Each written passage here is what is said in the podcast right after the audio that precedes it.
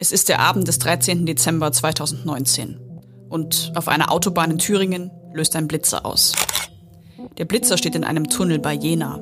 Man darf dort höchstens 80 Stundenkilometer schnell fahren.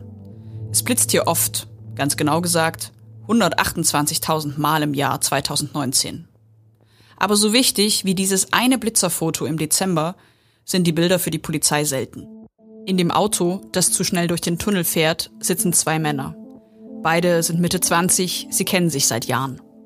Und sie haben einen Plan. Sie sind unterwegs nach Eisenach, wollen dort einen Neonazi angreifen, ihn möglichst schwer verletzen. Sie haben sich etwas versprochen.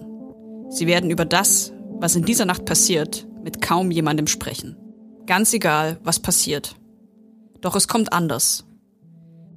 Zweieinhalb Jahre später. Der eine Mann aus dem Auto ist untergetaucht. Die Polizei sucht ihn, Zielfahndern.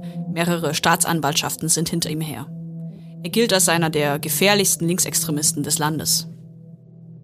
Der andere Mann, der kommt an einem Hochsommertag 2022 in den Saal des Oberlandesgerichts Dresden.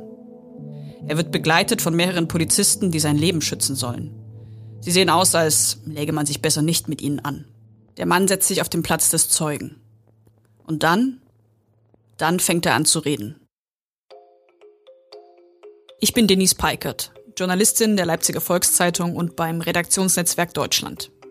Ihr hört unseren Podcast Der Fall Lina E., wenn der Kampf gegen Neonazis in Gewalt eskaliert.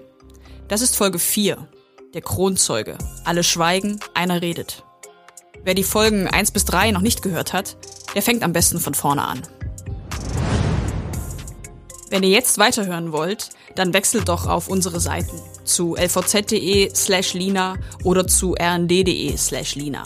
Wenn ihr noch keine Abonnenten seid, könnt ihr dort ein Digital-Abo für die Leipziger Volkszeitung oder für das Redaktionsnetzwerk Deutschland abschließen. Im ersten Monat ist das Abo gratis.